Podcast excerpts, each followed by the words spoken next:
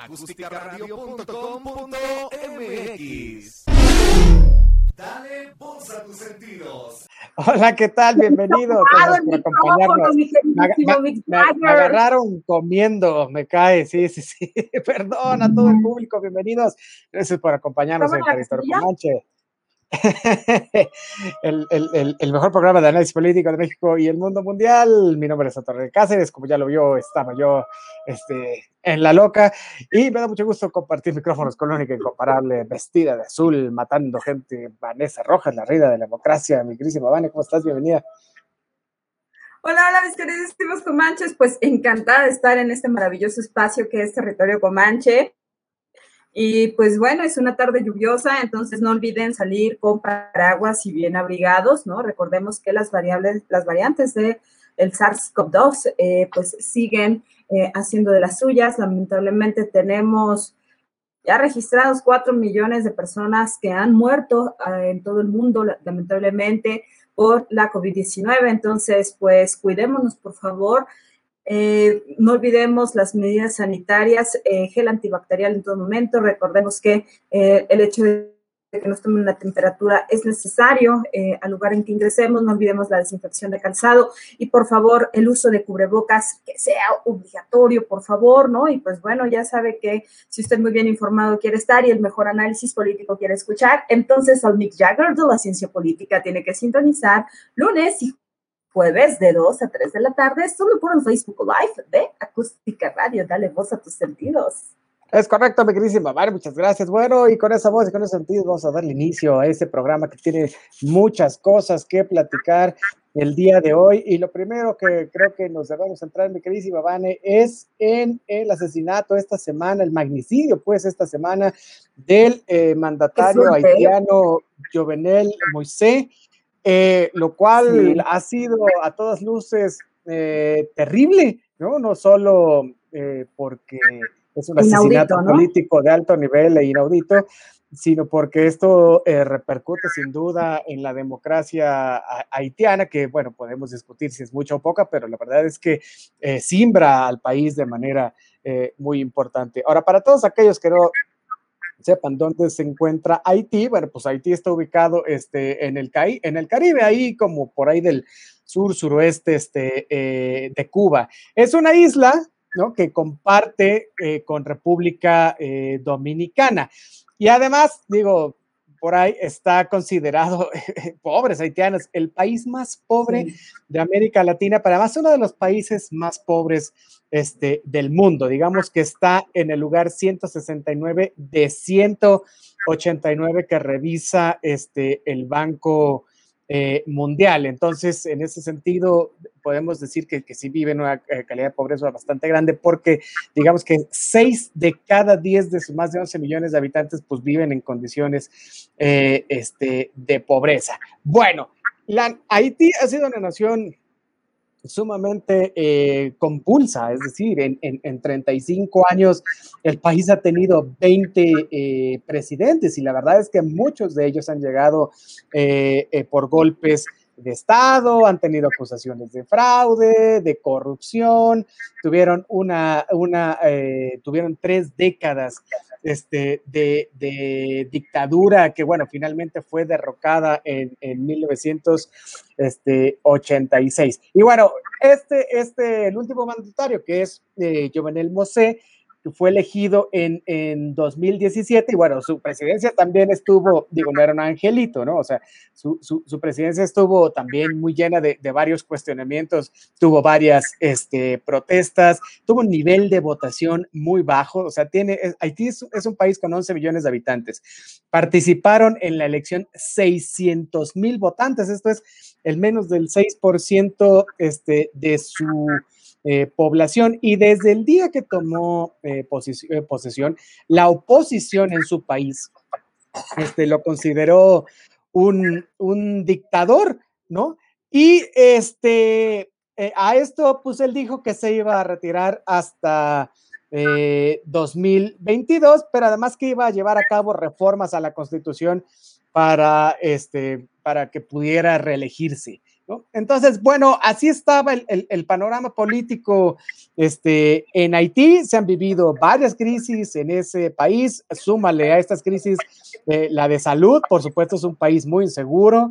Este, tiene, tiene un déficit económico bastante grande. Eh, eh, Haití sí no ha aplicado una sola dosis de vacuna contra el COVID-19 y eh, incluso eh, rechazó ¿no? Eh, las vacunas, las que nos tocaron, no sé si ya te vacunaste, me querísima Vane, pero al menos la que me tocó a mí, la, AstraZeneca. Ok, bueno, pues a mí me tocó la AstraZeneca y Haití rechazó un lote de vacunas de AstraZeneca por, por temor este, a los efectos eh, secundarios, ¿no? Recordemos que este lote iba por iniciativa, la iniciativa este, COVAX, pero bueno, eh, argumentando el temor a los efectos secundarios, este, dijeron que no eh, iban a aceptar el lote este, de vacunas. Por supuesto, el sistema de salud en Haití está, está eh, colapsado, ¿no? Este, lleva algo así como 19 mil contagios y 462 este, eh, muertos, ¿no? Para un país de 11 millones de habitantes, bueno, es, es este, eh, bastante, digamos que es como casi la población del distrito federal, ¿no? Entonces, bueno, tiene, tiene un nivel de asesinatos bastante altos, ¿no? O sea, cuenta nomás el mes pasado, fíjate, tiene más de 150 este, asesinatos, 200 secuestros, terrible para un país de 11 millones este, de, habitantes. Y esto ha provocado que la, población de Haití pues migre ¿no? a otros países, entre ellos eh, los más cercanos, eh, Puerto Rico es uno de ellos, pero ha habido un éxodo masivo de haitianos hacia México. Claro que no los vemos porque no entran a las ciudades fronterizas, aunque ya se empieza a ver un poco, este, por lo menos aquí en la ciudad o en el Estado de México, pero donde se vio eh, con mucha fuerza fue en la ciudad de Tijuana. Y a mí me tocó este, ir a, caminar, ir a revisar eh, estas comunidades haitianas que están muy cerca de eh, la garita fronteriza. Y la verdad es que eh, llegaron pidiendo eh, asilo político y a muchos de ellos en la administración Trump, pues nada más no se los dieron. Bueno, inclusive en la administración Obama, en la administración Trump, no se los dieron y se han eh, comenzado a, a, quedar en la ciudad de Tijuana. Y bueno, ahora son, digamos, ya parte del, de la cultura este, tijuanense porque se han integrado bastante bien, hay gente que va, que trabaja, eh, no se ha dado, o si se ha dado es muy poco casos, este, digamos, de, que, pudieran estar eh, inmiscuidos en, alguna actividad criminal, en fin, ¿no? Entonces, este, bueno, pues eso ha pasado un poco con esta cuestión de eh, Haití. Recordemos también pues es que se han tenido que ir porque no hay condiciones para vivir en Haití. Es decir, hace cinco años estuvo el huracán Matthew, este, hubo ahí como pérdidas por 2.700 millones de dólares, el terremoto, ¿no? Este, la pandemia, este, eh, bueno, y ahora, pues el, el, el, el magnicidio, ¿no? Este magnicidio a sangre fría dentro de la propia casa del, presidente mientras él dormía. Eh, la esposa resulta herida, eh, eh, ya está en Miami atendiéndose este, las heridas. Ya se sabe que fue un, comando que, que, fingió que eran agentes de la DEA. Ya se sabe que hubo cuatro muertos y hay dos detenidos, ¿no? Por las autoridades. Y este, bueno, es, es, es, pobre, es pobre, pobre Haití, es una crisis eh, tras otra, ¿no? Pero bueno, eh, la verdad es que de repente eh, la, la, realidad supera este, la ficción. La verdad es que me metí a investigar un poco cómo había sido esto del, del asesinato del, del, de, Haití, que, de, de Jovenel este, Mosé, ¿no? Y, y sí. Esto te quiero preguntar, fíjate, porque es, es tremendo sobre todo porque es el presidente de Haití, o sea, no, no es cualquier persona, ¿no? Y entonces, cuando nosotros revisamos y analizamos los videos con cuidado, o sea, no había seguridad eh, o cuerpo de seguridad que estuviese resguardando eh, la, pues la casa del, del presidente, ¿no? O sea, entonces yo me quedé así de rayos, ¿no? Y un poquito pensando en lo que pasa en México, pues recordemos que, por ejemplo, el presidente de México, Andrés Manuel López Obrador, no ocupa el Estado Mayor Presidencial, de hecho, eh, lo desapareció, ¿no? Entonces, él viaja básicamente, eh, pues, sin mayor cuerpo de seguridad, se sube a los vuelos comerciales. Entonces, es cuando uno se pone a, pensar, bueno, el, y tú lo has dicho, ¿no? Vaya, tú eres el experto en seguridad en, en ese sentido. O sea, como tal, la seguridad del presidente sí es un tema de Estado, ¿no? Entonces, sobre todo porque pues, estamos hablando del país más pobre eh, de, toda América. Y por otro lado, porque estaba de cara básicamente a dos meses de la elección de septiembre, del 26 de septiembre, ¿no? En la, que, en la cual, pues, eh, este hombre, Jovenel Moisés, no iba a participar. Sin embargo, pues, bueno, eh, Recordemos que había sido convocado básicamente el referéndum para la aprobación de, una, de un nuevo orden constitucional.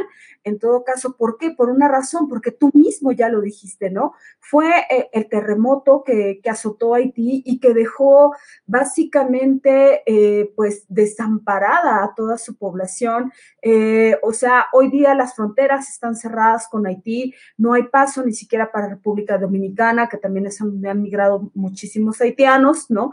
Y entonces, hoy vemos eh, lamentablemente con esto que, tal pareciera ser que no es 2021, ¿no? Porque estamos hablando de que finalmente de nuevamente, nueva cuenta, son las armas las que toman por asalto básicamente a un Estado, que si bien es cierto se encuentra en una pobreza extrema, pues bueno, no se han, esto también de cara a que no se han tomado las mejores decisiones para, eh, para beneficio del pueblo haitiano. Entonces, lamentablemente, eh, pues bueno, esto te habla de que si se iba a tomar un referéndum para aprobar una nueva constitución, hoy se tiene que modificar todo por una razón, porque entonces eh, no se está tomando en cuenta las necesidades de la sociedad y entonces hoy observamos cómo fue, sí, un comando fuertemente armado, sí, pero eran dos camionetas, René, y cuatro personas las que iban corriendo detrás de estas. O sea, yo dije, ¿con qué facilidad? O sea, la realidad, a mí se me hizo increíble porque dije, bueno, o sea, con una facilidad entraron a la casa de este hombre, lo asesinaron, aquí nada pasó, vámonos, ¿no? Y este, y, y pues bueno, ¿no? Entonces, si así son las cosas en Haití, ¿no? Entonces, eh, ¿qué, le espera a Latinoamérica? ¿no? Eh, vamos ir viendo cómo precisamente de cara a esta cuestión eh, con la pandemia que tiene sometido al mundo, pues obviamente va a recrudecer más la pobreza en, en, todo, en, todos, en todos lados, ¿no? O sea, va a recrudecer más estos, nuevos, estos nuevos órdenes como tal constitucionales. ¿Por qué? Porque se tienen que tomar en cuenta a quienes no se estaba tomando en cuenta, en este caso a la gente más golpeada, a los pobres, ¿no? Entonces, eh, ¿tú cómo viste esta parte de este asalto? Porque yo me quedé dije, Dios, o sea, dos camionetas y cuatro, o sea, ¿qué pasó ahí? Explícame tú, porque tú eres el experto, ¿no? Oye, bueno, la, realidad supera la ficción. La verdad es que qué bueno que te manifiestas a este respecto, porque la forma en cómo asesinaron este, al presidente de Haití, ¿no? Y cómo, cómo hieren a la esposa, bueno, no nos tiene que pasar desapercibida para nosotros. Es decir, pues, tenemos que aprender, ¿no? De, de, de las lecciones que, que deja este magnicidio, por terrible este, que pueda ser, porque, bueno, como bien lo dices, fue ejecutado pues de una manera eh, que, que, que, solo un sistema lleno de impunidad permite llevarlo a cabo, ¿no? Es decir, este comando entró a la, a la, a la casa de, de, del presidente Moisés en una zona que se llama Paytonville, que es un barrio de, clases medias, digamos de clases medias y altas, como estar aquí, digamos que en la, en la Condesa, en la Roma, ¿no? Y, y, y, este, y este comando, como bien dices, estuvo recorriendo, ¿no? Diversas, este, eh, avenidas mientras llevaban a cabo eh, explosiones.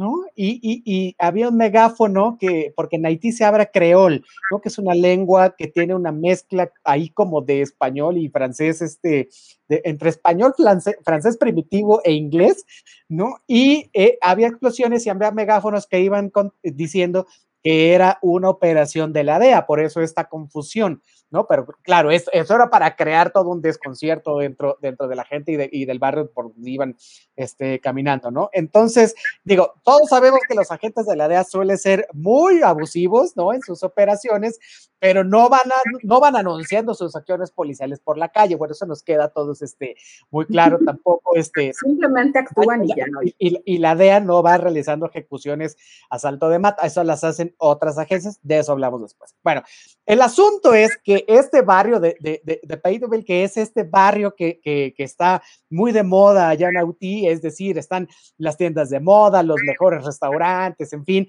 es una zona muy vigilada, es una zona pues, de, de, de, pues, normalidad, o sea, normalmente es segura, pues, ¿no? O sea, eh, y, y, este, eh, el presidente había estado eh, ahí, digamos, enclaustrado en su casa eh, en los últimos este, meses. Recordemos que también el presidente tiene o tenía una gran fortuna porque era, tenía una empresa eh, bastante grande, exportadora de plátanos, ¿no? Entonces, bueno, el asunto es que este ejército informal, digamos, de mercenarios, iba provocando explosiones, eh, por las altoparlantes, que era una, operación este, eh, de la DEA, y esto servía también como una demostración de, de, de, fuerza para inhibir, por ejemplo, que la Policía Nacional este, hiciera acto de presencia para frenarlos, lo cual a todas luces le resultó porque no llegó nadie a hacer esto, ¿no? Entonces, digamos que los, los primeros este, disparos que se escucharon fueron por ahí de la una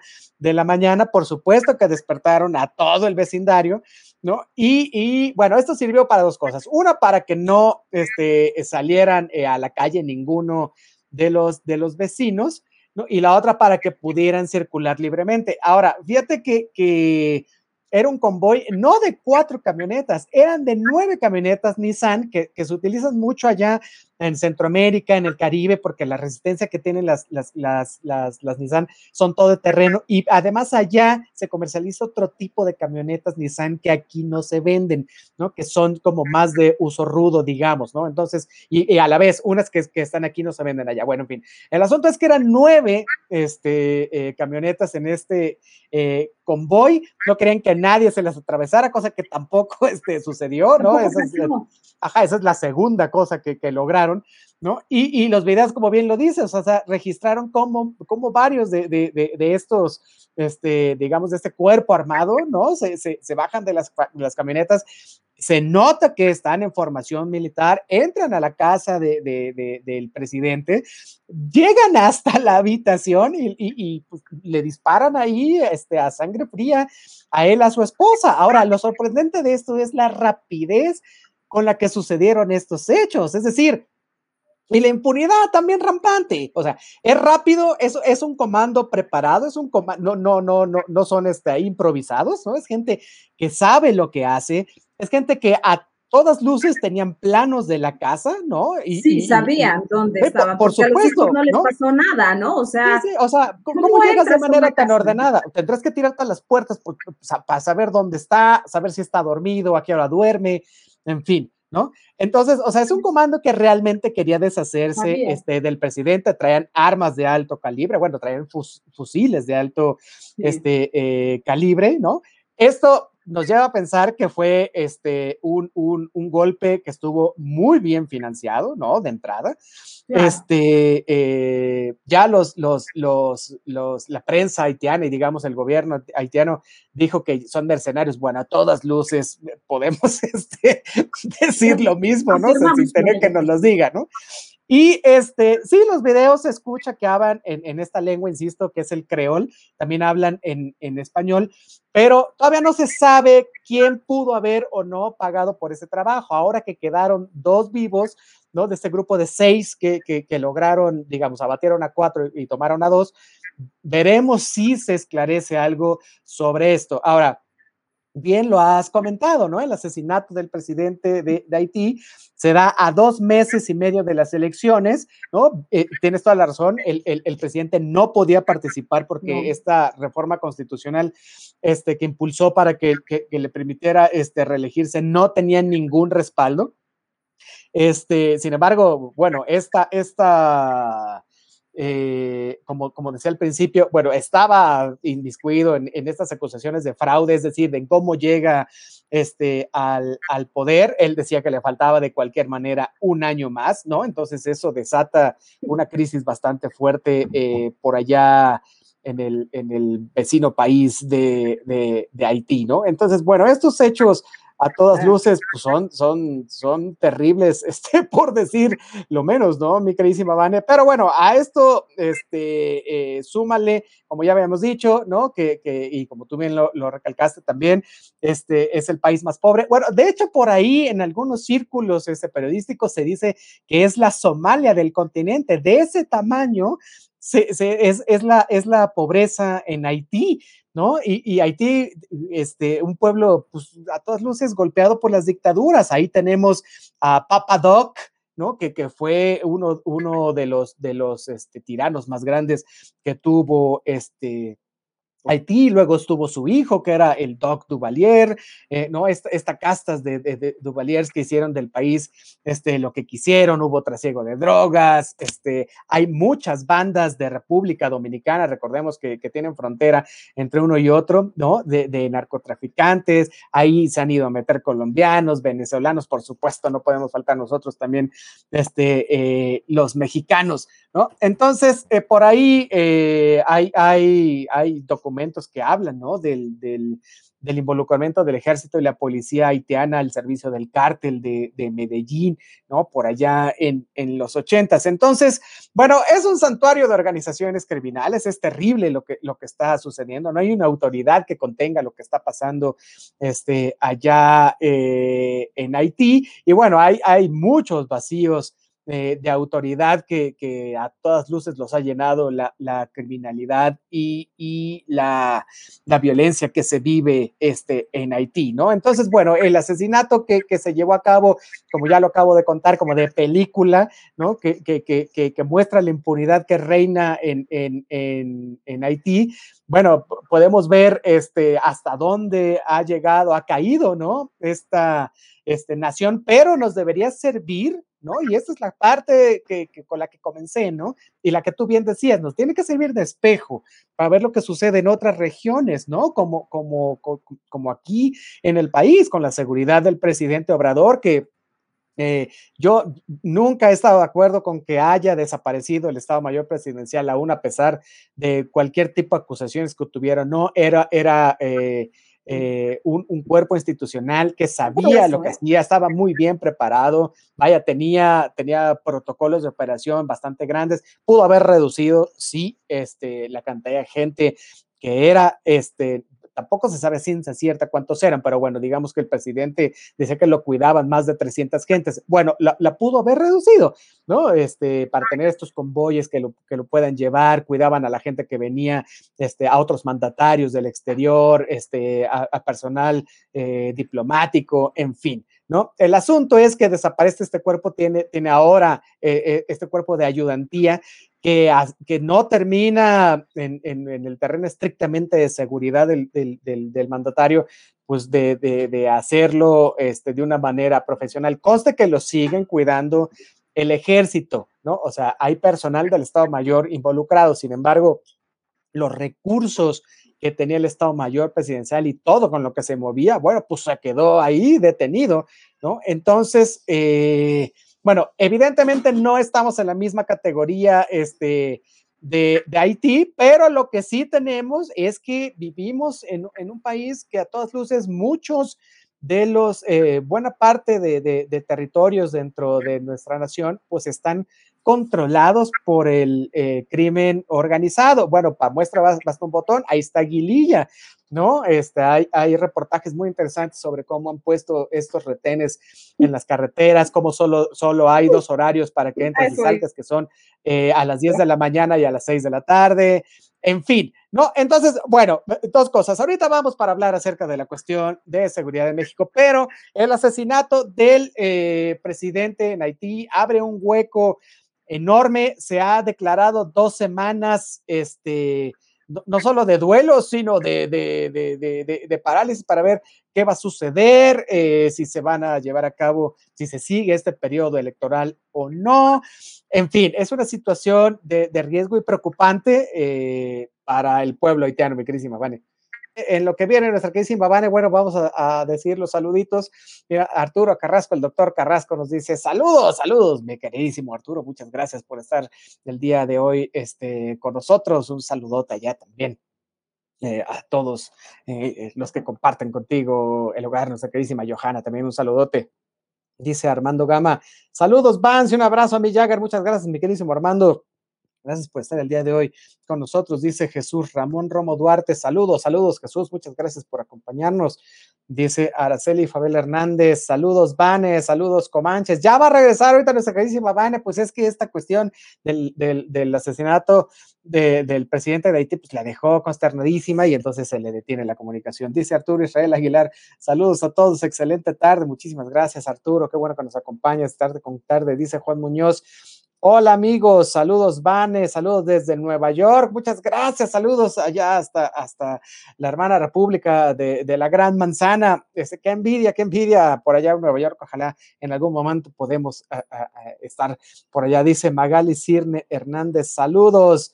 Vane y tres, este, maní, tres deditos arriba. Bueno, saludos, Magali, muchísimas gracias. Ahorita regresa Vane este, para, para eh, darles los saludos a todos, a todos ustedes. Dice Elizabeth Granados, saludos, excelente día, saludos, mi queridísima Eli, muchísimas gracias por estar el día de hoy este, eh, con nosotros. Bueno, muchas gracias a todos ustedes por estar el día de hoy este, aquí, como ya pudieron checar, nuestra queridísima eh, Vane tuvo un, un, pequeño problema de streaming, no se preocupen, ya regresa en un este, segundito, pero antes, antes de continuar con esta cuestión de la seguridad de México, que se me hace muy interesante, que habíamos, habíamos quedado este, de eh, platicarla el día de hoy, quiero felicitar eh, especialmente a nuestro queridísimo Leo, Leo Bebé, que es el, eh, nuestro fan más chiquito, el fan más chiquito que tiene territorio Comanche, pero que este día a día, lunes y jueves, nos escucha. Entonces vamos, este, es un añito de, de, de, vida que cumple el queridísimo Leo Bebé. Y mira, llegó perfecto nuestra queridísima Vane después de, para mandar saludos y abrazos.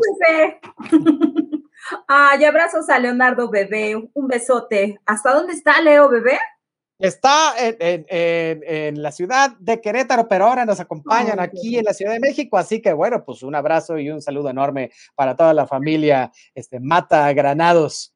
Que venga a saludarnos a Territorio Comanche. No, no, que nos dé pastel y regalos y cosas. Sí, Y, quiero mi bolsa de dulces. Nada más quiero decir y piñata y todo con el payaso, ¿eh? No me preocupo, no se preocupe. Es correcto. Lo hacemos todo bien, muy bien, muy bien.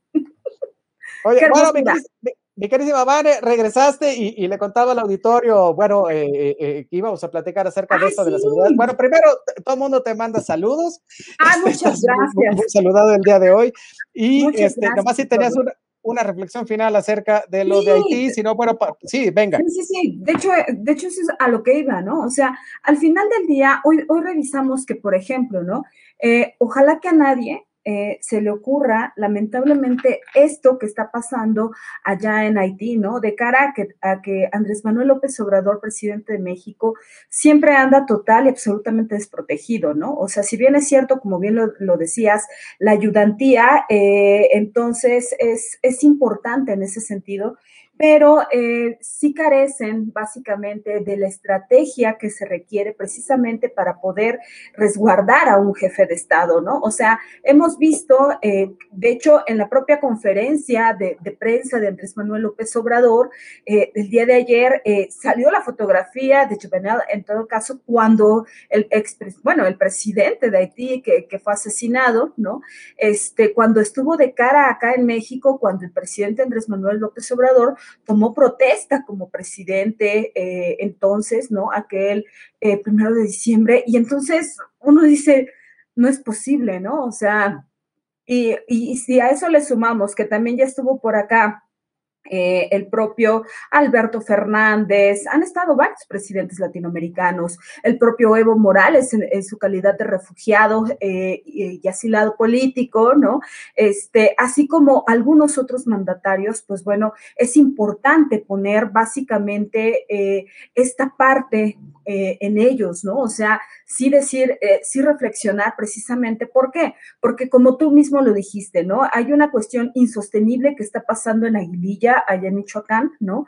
Eh, ha sido el propio cártel de Jalisco Nueva Generación que le ha declarado la guerra abiertamente al presidente, ¿no?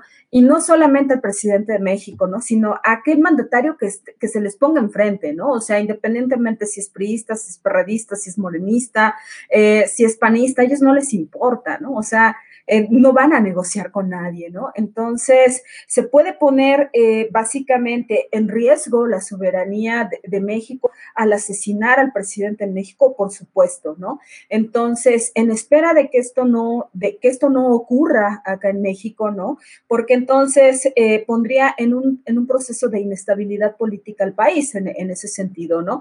Entonces, en espera de que ojalá el, el presidente pues tome las medidas suficientes y necesarias precisamente tanto para resguardarse él como para resguardar a, los mandatarios, eh, en todo caso, que, lleguen a, venir a México, ¿no? Porque entonces, pues eh, digo, ¿no? O sea, si bien es cierto, a lo mejor la Ciudad de México puede ser, eh, podría ser un punto sumamente vigilado y a lo mejor se podría garantizar medianamente la seguridad, pues no quiere decir que no necesariamente este, podría ocurrirle algo, ¿no? Eh, a nuestro presidente derivado de que tú lo ves subir a los aviones, este, así como cualquier ciudadano de a pie, y recordemos que no es cualquier ciudadano de a pie, ¿no? O sea, simplemente está dirigiendo a este país, ¿no? Entonces, eh, en espera de que la oposición no se le ocurran este tipo de, cosas, ¿no? Este, ¿Para qué? Pues para que podamos eh, gozar de, pues básicamente de una estabilidad. Y recordemos que a México siempre lo ven como, como el hermano mayor de, América Latina, ¿no? Entonces, pues bueno, eh, ojalá que que, en ese sentido se tomen las medidas suficientes y como bien decías, ¿no? Si eran más de 300, pues bueno, lo reduces a la mitad, ¿no? O sea, reduces los gastos y todo, pero no, no, no sé, la gente de ayudantía, este, estoy trabajando muy cerquita de, ellos eh, y, te puedo decir que, o sea, somos simples personas normales, ¿no? La gente de ayudantía eh, muchas veces eh, lo único que hace es recoger lo que la gente le, quiere acercar al presidente, ¿no? O sea, tanto las propuestas, este, sus demandas, etcétera, este, o sea, sí las recibe el presidente, pero inmediatamente se las cede a alguien más. Entonces, lo que hace a veces la gente de ayudantía es tomar esas demandas, es guardarlas, resguardarlas, y él las va leyendo, ¿no? O sea, eso, eso sí se los puedo decir, ¿no? Él inmediatamente cuando termina eh, de cualquier gira en, en, donde se encuentre, le pide a la gente de ayudantía este, a ver qué fue lo que dijo la gente. Pum, les recoge los folders y todo eso, sí los lee, pero pues vaya, ¿no? O sea, no quiere decir que, que tenga la seguridad que debe de tener un mandatario eh, y un, o un jefe de Estado, ¿no? Entonces, pues bueno, eh, sin duda muy grave, muy lamentable y este, pues esto ya puso en estado de emergencia a Haití, ¿no? Entonces no tarda en declararse un estado de excepción, lamentablemente, y pues en espera de que lo mejor eh, llegue para Haití eh, y que puedan recuperar la paz y el orden constitucional muy pronto para que entonces puedan con base, eh, con base en estas nuevas leyes tener, eh, tener la certeza que, que, requiere este país y puedan tomar y construir un mejor futuro entre todos.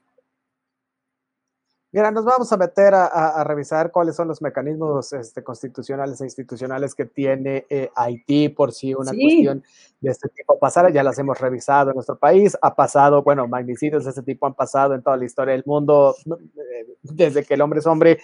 Este, y, bueno, siempre hay eh, algún método para hacerlo. Esperemos que, que, que sí, no, no, se llega a esta cuestión que estás este, comentando, que es un estado de excepción, y si llega a suceder, bueno, que, que, pase lo mejor para los haitianos. Bueno, ya veremos si de esto estaremos informando en otras este, emisiones de Territorio Comanche, por supuesto, porque bueno, es un tema muy por demás este, interesante e importante. Oye, nos dice Elizabeth Granados, gracias, no, bueno, pues con mucho, mucho cariño para Leo, este bebé. Oye, y pasando, Elizabeth, nada de gracias, sí queremos ir a la fiesta. Yo sí quiero mis dulces. Sí. Y queremos pozole. Vamos a llevar regalo, obviamente. exacto. Oye, este, mira, que conste, que conste que no nos cae mal el presidente Obrador, pues si votamos por él, ¿no? Pero en este mensaje que se aventó este, la semana eh, pasada, en la, en la sección que le, que, eh, o sea, específicamente en la sección este, de, de seguridad, eh, presentaba como un logro que había una estabilidad del submundo este, criminal. Es decir, el presidente decía que ya estaban los grupos delictivos cuando, cuando llegó este, al poder y que no creía que se hubieran este, creado nuevos grupos en estos dos años y medio. Es decir, el, el, el, el cártel Jalisco o del Pacífico, de Guanajuato. Sí, no, no, no, pero según él, o sea, es, ya, ya existían, ¿no? Entonces, este que había heredado, pues, o sea, eh, eh, estos cárteles, digamos, el, el, problema, ¿no? Estos, estos grupos, decía también que el cártel Sinaloa, pues, no surgió hace dos años y medio y que el cártel Jalisco Nueva Generación, este, tampoco. Bueno, a este respecto, a mí sí me resulta esta idea un tanto, este, extraña, porque no tengo muy claro qué está contando el presidente, es decir, en este país eh, se forman grupos delictivos nuevos todos los días, ¿no? O sea, basta con que se junten algunos este, individuos, este, con, con, tres que se junten ya es crimen organizado, con, con dos todavía es crimen, digamos, este, eh, normal, ¿no? En, y bueno, pues no se ocupa ir al, al, notario a registrar la marca para crear una banda criminal, ¿estás de acuerdo? ¿No? Ahora, ¿cuántas de estas bandas criminales que hay en el país este, son cárteles? Bueno, pues eso depende de la definición de cártel y la verdad es que los que estudiamos estos temas sigue sin haber una definición claramente fija de lo que es este eh, un cártel, ¿no? Por eso es que esta fragmentación que se da desde el gobierno de Felipe Calderón, donde la estrategia así a grandes rasgos fue eh, eh, pegarle a los cárteles desarticularlos para que se hicieran banditas y entonces fueran un problema de seguridad pública y se pudiera así, digamos, este, atacar de mejor manera, que a todas luces eh, no sirvió. Bueno, pues se hicieron entre más o menos entre 60 y 80 digamos, cárteles o grupos este, delictivos este, entre medianos eh, y pequeños, ¿no? Esto sin contar el, el, mundo de pandillas que también existe. Y esta es otra parte terrible de la indefinición que hay entre que, que hasta dónde es un cártel, hasta dónde es este, también una pandilla, ¿no? Es claro, entendemos esta versión del cártel, los cárteles grandes, ¿no? El de Sinaloa, el del Golfo, en fin, ¿no? Lo entendemos, los Zetas eran un cártel este, en sí mismo, en fin, ¿no? Pero cuando dice el, presidente Obrador que solo hay tres, bueno, a mí no me salen las cuentas porque hay, este, eh, se han hecho muchísimos más, ¿no? Pero bueno, digamos que, que, que, que, que le diéramos, este, que le concediéramos al presidente que sí, o sea, pues que nada más hay, hay tres este, cárteles. Bueno, la pregunta es, o sería, porque esto es bueno, o sea, ¿por qué decir que, está bien? ¿No? O sea, ¿por, qué es, una situación este, deseable? ¿No? O sea, ¿por qué deberíamos tener tres cárteles, ¿no? La versión del presidente monopólicos, ¿no? Que, manejen la, economía ilegal. O sea, si esto fuera cierto, habría menos conflicto, es decir, tendríamos un modelo del narcotráfico, del grupo del crimen organizado, ¿no? Como se tuvo allá en los 70 cuando Miguel Ángel Félix Gallardo era el jefe de jefes y controlaba todo, ¿no? Y los tenía muy bien dispersos por todo el país, pero nadie se salía este, del redil. Pero la verdad es que esto no sucede ya pues, ¿no? No, no, no, hay, no hay una institucionalización del crimen organizado donde el centro este, pueda eh, mantenerlos a, raya, ¿no? Es decir, hay una corrupción imperante, hay, hay, una intimidación gigantesca, ¿no? Hay una extracción de renta, producto de estas dos cosas que acabo, que acabo de decir. Entonces, ninguna de estas situaciones este, es preferible, ¿no? Entonces, no, no le veo el mérito a, digamos, al discurso de, Obrador, ¿no? Acerca de la escasez de nuevos grupos este, eh, delictivos, ¿no? Y además estos grupos delictivos este, se sirven eh, de esto, ¿no? O sea, el que haya más grupos delictivos responde a muchísimos factores, como cuáles, bueno, los cambios este, eh, tecnológicos, ¿no? Tanto en armas, en comunicaciones, en, mil cosas, ¿no? Ya usan drones, en fin, ¿no? Eh, también en esta evolución de, los mercados, este, tanto ilícitos como lícitos, ¿no? O sea, también, también el, tráfico transnacional que se hace en materia de drogas, de armas, en fin, ¿no? Entonces, este, eh, estos y muchísimos más factores, ¿no? O sea, hay factores geográficos, económicos, eh, históricos inclusive, ¿no? O sea, determinan no solo los arreglos este, organizacionales que hay en, la, en, las organizaciones criminales, sino también en la fracturación, ¿no? De, de la que se han visto inmersos este, estos nuevos, ¿no? Entonces, me parece que es un asunto muy complicado y que no se puede reducir simplemente a decir, bueno, nada más tenemos tres cárteles y por ahí grupillos que, bueno, no pasa nada, ¿no? Entonces, este, el decir que esto es como una disminución, digamos, de, la corrupción, ¿no? En, las instituciones eh, federales no me parece, al menos a mí, una lectura este, eh, correcta correcta, disculpe, ¿no? Me parece que que hay una, que sigue existiendo, no ha ido disminuyendo, pero sigue existiendo, lo hemos dicho aquí reiteradamente, eh, hay, hay, hay, una corrupción sistémica que, que, que, sigue desgraciadamente ahí enquistada, ¿no? Eh, todos los días hay nuevos participantes de estos mercados ilícitos, pero también de los lícitos, que aparte de ser lícitos, siguen siendo ilícitos, es decir, ahí es el blanqueo de dinero, ¿no? Digo, para, para hacerlo de manera este, más, más entendible, ¿no? O sea, en la economía legal se inserta la economía ilegal. ¿No? Entonces, eh, eh, me parece que el presidente se puso a presumir algo que no necesariamente tenía por qué este, ser eh, objeto de, de, presunción. Ahora, ha cambiado un poco también este aspecto cuando decíamos que a los grupos de narcotraficantes no les interesaba la política. Y ahí sí tiene mucha razón eh, todo un cúmulo de, investigadores, de analistas, del mismo gobierno, la oposición, porque en este sentido, donde nada más eran comerciantes, sí, salvajes, salvajes, como, como lo son, pero comerciantes, o sea, digamos, nada más de, de sustancias donde querían pues que estas cuestiones este, de, drogas llegaran de, donde se producen a donde las consumen, ¿no? De, de, manera segura, ya sea dentro de las fronteras nacionales o internacionales. Bueno, esa manera de pensar donde solo les interesaba esto ya ha cambiado, es decir, ya no solo es el trasiego de las rutas, ¿no? Sino que la estrategia, como todo en la vida, pues también va cambiando. Es decir, ahí están cooptados ¿no? una serie, no sabemos cuántos ni quiénes, pero es evidente que hay, ¿no? De eh, funcionarios en los tres niveles de gobierno, estatal, municipal y federal, ¿no? Es decir, ah, por ahí se habla de diputaciones que se las deben gracias al narco, por ahí se habla también de este, presidencias municipales que se las deben al narco. No se habla, fíjate, de gubernaturas, pero bueno, no sabemos todavía este, a ciencia cierta. Hay, hay, hay contextos muy identificados que no nos toca a nosotros decirlo, le toca a la fiscalía, pero sí hay, hay como mucha anuencia este, de esto con los grupos este, eh, criminales. Entonces, bueno, el, el, asunto con la seguridad de nuestro país es que este, el, fin, el fin que debe perseguir el gobierno es la pacificación este, del mismo, ¿no? Y, no ser permisivo en el trasiego de, de, drogas principalmente, ¿no? Pero también en la extracción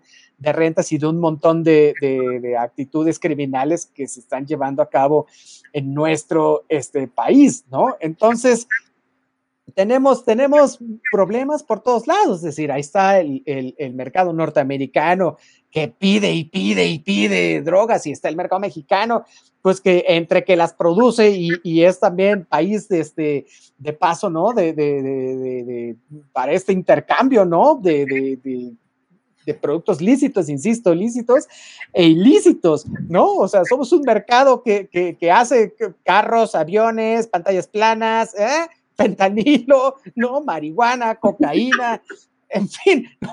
O sea, nuestra relación Aquí tenemos de, todo.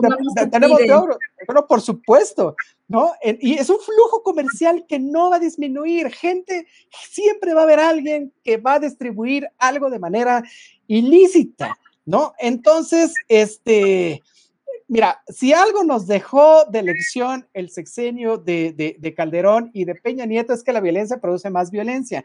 Entonces, pero tampoco esta, esta postura de, de, abrazos, no balazos, pues tampoco es, es la correcta, porque entonces se ha dejado hacer, es decir, el, presidente les decía, oigan, gracias por portarse bien en las elecciones. Bueno, pues, ¿qué, pues gracias, pero no puedes tolerar eso y cuando después otra vez vuelve, ¿no? Pasan estas ejecuciones sin sentido, ¿no? Allá en el, en el norte este, del país y la violencia empieza a rebasar los, límites, porque hemos normalizado la violencia, entonces empieza a, cuando se empieza a rebasar esta normalización, entonces otra vez volvemos a caer en la preocupación, ¿no? O sea, ya no se trata de grupos de, de, criminales contra criminales, ¿no? Lo vimos, eh, lo que acabo de decir en Reynosa, ¿no? Ahora es de grupos criminales contra la población este, civil. Esto va a producir bueno, que un día todo el mundo estemos armados, aunque lo tengamos más que este, prohibidos, ¿no? Entonces, un, tema sin duda, sin duda eh, complicado, pero sí quería hacer como esta mención en relación a lo que el eh, ciudadano presidente, como diría eh, Fernando este, Noroña, diría, el compañero presidente, ¿no? ha tenido a bien decir en el informe que presentó la semana pasada. ¿Cómo la ves, mi queridísimo Vani?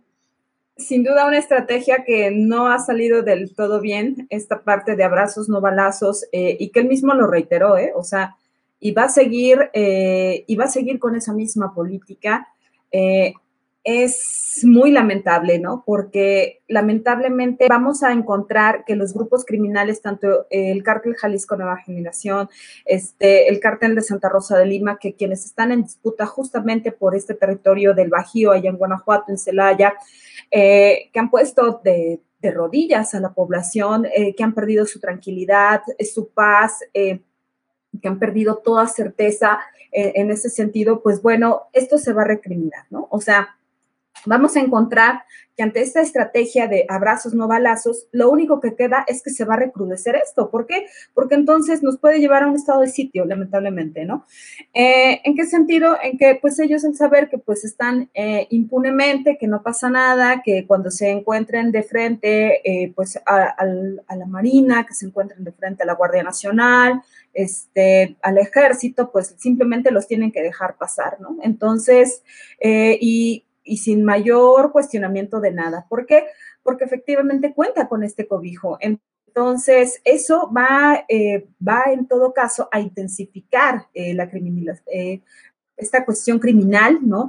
Va a intensificar las desapariciones forzadas por parte de grupos criminales, va a hacer crecer el, el, mayor número de granjas, en todo caso, en cuanto a mujeres, por una razón, porque hoy día recordemos que tanto el cártel eh, y también los, los Zetas, ¿no? quienes han sido este fuerte brazo armado, ¿no? Eh, van, a, van a incrementar estas granjas de mujeres que precisamente ahora las utilizan básicamente para poder este, ocuparlas con, con esta cuestión de la maternidad. Eh, pues básicamente asistida y entonces pues bueno, esta venta de, de, bebés pues es, es, es impresionante, ¿no? Eh, y deja pues deja ganancias multimillonarias, ¿no? Entonces, ah, hablamos de que se les está dando margen de una actividad eh, sin mayor reserva y entonces, pues lejos de, venir a pacificar, pues se les da carta abierta, ¿no? Entonces, es, es grave, sin duda, ¿no? Ahora bien, no estoy diciendo que esto implique que eh, los enfrentamientos tengan que ser eh, más crudos o más fuertes, ¿no? Pero eh, sí falta una estrategia en, ese sentido, ¿no? Y lo que falta es que integren a, pues, por ejemplo, al doctor Otto René Cáceres en materia de seguridad para decirles qué se de, cómo se debe de actuar en ese sentido, ¿no? O sea, tampoco es dejarlos hacer y dejarlos pasar como si nada, ¿no? No, no, no, o sea, si bien es cierto que usted debe, pues sí, oye, es que no inventes, ¿no? Así de, pues tampoco se trata de hacer oídos sordos y este y de la vista ciega, ¿no? Consideramos que justamente esto, ¿no? Están actuando en contra de la, de la población civil, ¿no? Eh, los están obligando básicamente a segregarse, a dejar sus casas, a dejar sus trabajos. Y entonces, pues bueno, esto obliga básicamente a la ciudadanía a, a dejar sus lugares de origen, ¿no? Y entonces vemos hoy día, si volteamos hacia el norte del país, vemos eh, pueblos fantasma, ¿no? Vemos cómo el crimen organizado ha acabado con todo, ¿no? Vemos cómo inclusive cuando se sienta, inclusive una base militar en algún lugar en donde no había, eh, la sociedad empieza con una cuestión de deformación y de deterioro, ¿no? Inmediatamente crece eh, el número de, este, de violencia, crecen los asesinatos y todas estas cosas, pues ahora imagínense si eso pasa cuando el ejército instala una base militar, ¿no? Eh, se incrementan las desapariciones, etcétera. Imagínense ahora que uno de estos cárteles se vaya sentando cada vez con mayor fuerza, vaya ganando mayor territorio, pues esto es tierra de nadie, ¿no? Al final del día. Eh, sin duda, eh, grave en ese sentido. Por otro lado, encontramos que, eh, pues, para el presidente Andrés Manuel todo es corrupción, y pero entonces bueno, si todo es corrupción, ¿por qué dejar de lado básicamente lo que a toda la ciudadanía nos interesa, que es la seguridad? Eh, considero que ahí está en un grave error, ¿no? Entonces, sería, eh, así como el día de ayer, el presidente de la Suprema Corte de Justicia de la Nación, este, Arturo Saldívar, el ministro presidente, reconoció que hay corrupción en, en el pues ahora sí que en los juzgados y en todo el sistema judicial, pues bueno, sería importante que también reconocieran que al final del día, en materia de seguridad, pues básicamente, eh, pese que el gabinete se reúne de lunes a viernes eh, religiosamente, pues la realidad es que estamos muy lejos de pacificar al país y que por otro lado estamos también muy, muy lejos en todo caso, de poder controlar a estos grupos criminales, ¿no? Vemos cómo inclusive eh, aquí en, Tepito, ¿no? E, esta, la, la, Unión Tepito ha tomado mayor fuerza en la Ciudad de México, ¿no? Eh, vemos cómo los asesinatos cada vez, estos homicidios dolosos eh, son más tremendos, este, y justo esto que está diciendo René, ¿no? Hemos normalizado la violencia que hoy día vas por el pan y volteas y dices, ah, bueno, este, mataron a alguien, no pasa nada, ¿no? Este, tú sigues tu vida y no, o sea, no se trata de eso, ¿no? O sea, también eh, se trata de precisamente de, de, brindar esta parte. ¿Por qué? Porque inclusive está dentro del contrato social. Una de las cosas más importantes para la ciudadanía es la seguridad, ¿no? Y en ese sentido, pues es un tema que no quieren entrarle, pero de fondo, a, acá en, México, ¿no? Y que sí es necesario, porque si no, entonces eh, vamos a ver cómo viene una ola creciente, ¿no? Eh, de pérdida de Estado de Derecho y vamos a ver cómo, eh, cómo poco a poco el Estado irá tomando fuerza para, para entonces encontrar que lamentablemente estaremos de frente ante un narcoestado, ¿no? Aunque ahí vamos a tener una discusión ahí, el, el en todo. Pero pues estos están dejando hacer todo, ¿no? Pues no pasa nada, ¿no? Oye, fíjate, bueno, lo, que es cierto sin duda es que estamos en un océano de inseguridad y violencia, ¿no? O sea, el, número de, asesinatos, ¿no? O sea, es, es más o menos como de 90 mil hasta ahorita. Ahora, ¿por qué no nos asusta? Porque de 2007 a 2018, ¿no? Ah, hubieron 275 mil personas este, asesinadas, ¿no? Y lo que decimos ahorita, sí, porque ya casi nos vamos, pero para decirlo rápido, es decir, el desastre de la inseguridad tiene muchas causas, ¿no? La pobreza y la desigualdad también son uno de los, de los motores que generan, pues, esta parte de, inseguridad y violencia, lo que se conoce, lo que hay, hay, que meterse ahí a las cuestiones de este, seguridad ciudadana. Pero no son los únicos, ¿no? Es decir, muchos pobres, muchos marginados, muchos excluidos, la verdad es que no cometen este, delitos, ¿no? Y menos delitos violentos del, del, del tipo que hacen este, los, los, narcotraficantes, ¿no? Este, hay muchos de los estados más seguros también se encuentran entre los más pobres, por ejemplo, cual Yucatán, ¿no? Y muchos de los más prósperos, ¿no? Como Guanajuato y Baja California son los más violentos. Entonces, esto es lo que yo decía un poco en, en, en la cuestión de que la geografía juega todo un rol en, en, las estructuras de inseguridad, ¿no? Además de estar, bueno, por supuesto, al, al, eh, tenemos al lado de nosotros, o sea, los Estados Unidos, el, el mayor este, consumidor de, de drogas de, de, todo el mundo, ¿no? Mundo, Entonces, sí, sí, sí, sí. Y, y, y, y, mira, muchas causas de nuestro desastre es también la cuestión este, eh, financiera, ¿no? Nosotros tenemos presupuesto para todos, ¿no? Para militares, policías, fiscalías, sí. tribunales, pero no pasa del 1.5% del Producto Interno este, Bruto, ¿no? Otros países le ponen 2, 3, hasta 4 puntos. ¿No? Pero bueno, este, mira, por ahí dicen, ¿no? Este, eh, si un problema, es que me encantan los dichos de la política mexicana porque son muy ciertos, o sea, dicen, si un problema es de dinero, no es problema, pues se resuelve con dinero, ¿no? El, el asunto es que podríamos nosotros gastar sí. un poco más este, de dinero si, de, en, en, cuestiones de seguridad sin que se quiebren las, las, las finanzas nacionales, pero el asunto es que lo, el, el, el problema no es solo este, eh, de dinero, ¿no? Sino que tenemos un, un, problema de distribución de, de, competencias, ¿no? De arreglos institucionales. Es decir, esta cuestión de la seguridad pública es un problema que le atañe a los tres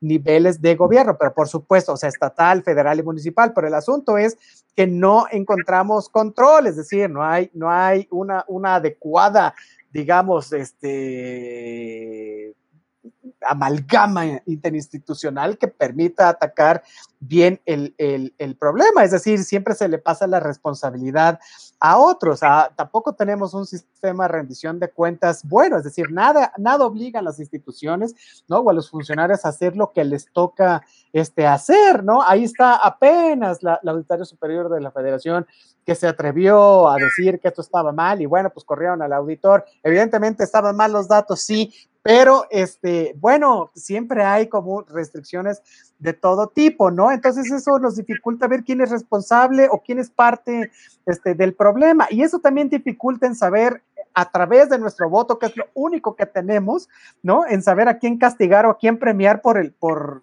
el, por los trabajos que tienen que hacer, ¿no? Entonces, no hay mecanismos de, fiscalización y, y, los que hay, pues son, son muy frágiles. Hay muy pocas este, instituciones que tienen eh, controles externos civiles o que tienen controles internos que sí funcionan este, de manera eh, efectiva, ¿no? O sea, estas cuestiones de, de, de, de, supervisión, ¿no? Son, son, pues, estructuralmente muy débiles. Entonces, este, el asunto, y con lo que voy a cerrar, es que no, no nos tenemos que engañar. O sea, evidentemente el problema de la seguridad sí tiene cuestiones técnicas, sí tiene cuestiones operativas, sí tiene cuestiones financieras, pero al final es un problema político, es un problema de voluntades. O sea, el, el presidente necesita tener a los gobernadores de su lado, ¿no? Para poder generar una muy buena estrategia, pero claro, hay gobernadores de todos los partidos y hasta del mismo partido, pues no le entran al saco.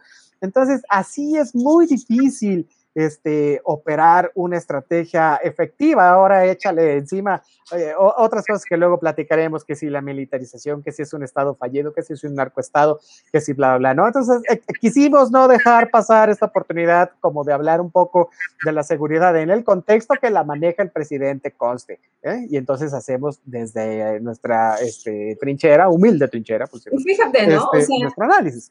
Sí, al final del día, tú mismo lo acabas de decir, ¿no? Por ejemplo, hoy día eh, estos mecanismos eh, son ineficientes, sí, ¿no? Eh, quisiéramos robustecerlos precisamente para que entonces la justicia pudiese alcanzar esta parte, ¿no? Y justicia eh, es en, en, estricto sentido en materia de seguridad, en materia de recursos, eh, o sea, es una, es una cuestión meramente amplia, ¿no? No necesariamente en una cuestión de castigo, ¿no? Sino efectivamente de una distribución eh, equitativa de la riqueza precisamente, ¿no? Y por ejemplo, ¿no? Para muestra un botón, ¿no? La Auditoría Superior de la Federación ha señalado que hay de estos 15 gobernadores que se, que se vaya, que van de salida, ojo, ya se dijo, ¿no? De entrada, hay una fuga porque no se ha explicado en dónde, en dónde están esos recursos, en qué se los gastaron, de nada más y nada menos que de 60 mil millones de pesos, ¿no? Para muestra un botón de esto, entonces, ¿qué, ¿qué, es lo que viene a cuenta? Que, por ejemplo, no es gratuito que el hecho de que Silvano Aureoles se haya ido a sentar con su banquito verde para ver si ahora sí podría entregarle estas pruebas al ministro presidente de la Suprema Corte de Justicia de la Nación, al, eh, al, al ministro presidente Arturo Saldívar, que tampoco lo recibió. Pero entonces te das cuenta que precisamente que no es coincidencia que sea el gobernador de Michoacán el que trate de blindarse, el que trate de justificar su ineficiencia, su ineficacia, el que trate de, de, de estar básicamente temblando por una razón, porque de entrada sabe que ante esto, es, este mecanismo del Estado se está, está virando y no precisamente a su favor. Y que entonces, cuando eh, se llame a cuentas a esto, pues bueno, él ya no va a contar con fuero. Y entonces será un civil de a pie y tendrá que rendir cuentas ante este desvío eh, que es multimillonario y que entonces de entrada eh, son recursos básicamente de todos. Y entonces en donde el tribunal, eh, ahora sí que el Tribunal de, Justicia Administrativa será quien lo tenga que llamar a, a rendir cuentas. ¿Por qué? Porque la seguridad de los michoacanos quedó completamente vulnerada. Y si no, nada más hay que voltear tantito a Michoacán. Y la realidad es que uno dice, híjole, mejor me quedo por acá y, y luego nos, nos, vemos, no sé, nos vemos acá en la ciudad. O, pero para Michoacán, como que uno dice, este, sí, espérame tantito, mejor, mejor no nos vemos por allá, ¿no? Entonces, ¿por qué? Porque precisamente está vulnerada esa parte, ¿no? Está vulnerada la seguridad y pues, pues vaya, ¿no? Uno como mexicano también, pues, pues sí la piensa en, en, ir hacia allá o ir hacia el norte, pues, ¿no? Este, irte manejando hacia Tamaulipas es... Pues, sí es de pensarse, ¿no? Sí, sí, es correcto, mi Ivane. Bueno, ya nada más para, para, para, concluir dos cositas. La primera es que tenemos, este, bueno, si tú te metes a leer la estrategia de seguridad que está publicada en el Diario Oficial de la Federación, ahí dice que todos los estados estaban obligados a, a hacer este, un balance de cómo estaba la seguridad en sus estados y la tenían que mandar dentro del, del primer año de, sí. eh, el, eh, del presidente Obrador. Solo un estado lo ha hecho, conste. Bueno, hasta donde sé, solo uno. Y la otra es que contamos con una comisión, ya lo hemos dicho aquí, bicamaral de seguridad nacional, ¿no? Que está integrada por miembros del Senado y miembros de eh, la Cámara de Diputados. Y yo jamás he leído un solo informe de ellos. O sea, la verdad, por eso digo que la rendición de cuentas y la cuestión política pues este, nomás, nomás no llegan a buen puerto. Bueno, oye, nos dice Costoxo Chisuazo, saluditos, Miki, también a la bella Vane. Ay, un abrazo, bonita, muchas gracias. Ahora con su pelazo rosa. Oye, este, nos dice, nos dice Juan Muñoz, ok, los invito a la fiesta para el último día, eh, para el día último de julio. Ya sabes, Vane, en Tlaxcala están invitados, Comanches habrá que ir a Tlaxcala, como de que no a comer molito con el tío Germán, claro que sí. Ah, pues por allá andaremos. Oye, bueno, pues muchísimas gracias a todos. Hoy sí, este, nos alegramos un cachito, cachito, pues tampoco tanto. Pero bueno, hablando acerca de la seguridad, los que eh, ya nos vamos, los que no la, la lograron escuchar completa, bueno, eh, aquí está el programa. Hablamos, hablamos, fíjese, hablamos del asesinato del presidente de Haití, lo dijimos, ¿Dónde escuchó cómo lo hicieron? ¿Qué grupos fueron? Aquí lo dijimos primero y estuvo increíble. Y luego hablamos sobre la seguridad acerca de, le decía el señor presidente, de que estaba eh, controlada y había disminuido, la, la. Bueno, aquí hicimos el análisis. Chéquenlo, estuvo buenísimo. Este, a mí me encuentran en todas mis redes sociales como Otto René Cáceres, así, Otto con doble T. Y eh, yo los, los invito este, a que se sumen a esta reflexión y revisen mi artículo, que el artículo que subí, que ya no lo discutimos hoy, pero que habla acerca precisamente de la violencia política que hubo en el proceso electoral que acabamos de pasar, ¿no? En el proceso electoral intermedio 2020-2021. Léalo, compártalo, critíquelo, ¿no? Y, pues nos cuenta el siguiente lunes qué le parece. Mi queridísima Vane. Pues bueno, yo les voy a recomendar una peliculita para este jueves lluvioso, como de que no. Entonces, eh, se llama Samba, eh, la encuentran en YouTube. Es precisamente sobre la migración de África hacia Europa y cómo se la pasan, lamentablemente lamentablemente eh, por allá en París eh, también, que es muy complicado, eh, pues bueno, siempre estar en una tierra ajena. Entonces, Samba es, es, una muy buena película y deja un muy buen sabor de boca, como de que no. A mí me encuentran en Facebook como arroba Vanessa Rojas, en Instagram me encuentran como arroba Vanessa-Hernández-Rojas, en Twitter me encuentran como arroba Mi queridísimo Mick Jagger de la ciencia política, esto fue Territorio Comanche. Muchas gracias a nuestro queridísimo Hombre de la radio, a Donay Martínez que estuvo en la producción y en los controles. Nos vemos el siguiente lunes, recuerden, 2 a 3 de la tarde, mejor análisis político aquí a través de Territorio Comanche en Acústica Radio. Dale voz a tus sentidos. Bye bye. Muchas gracias.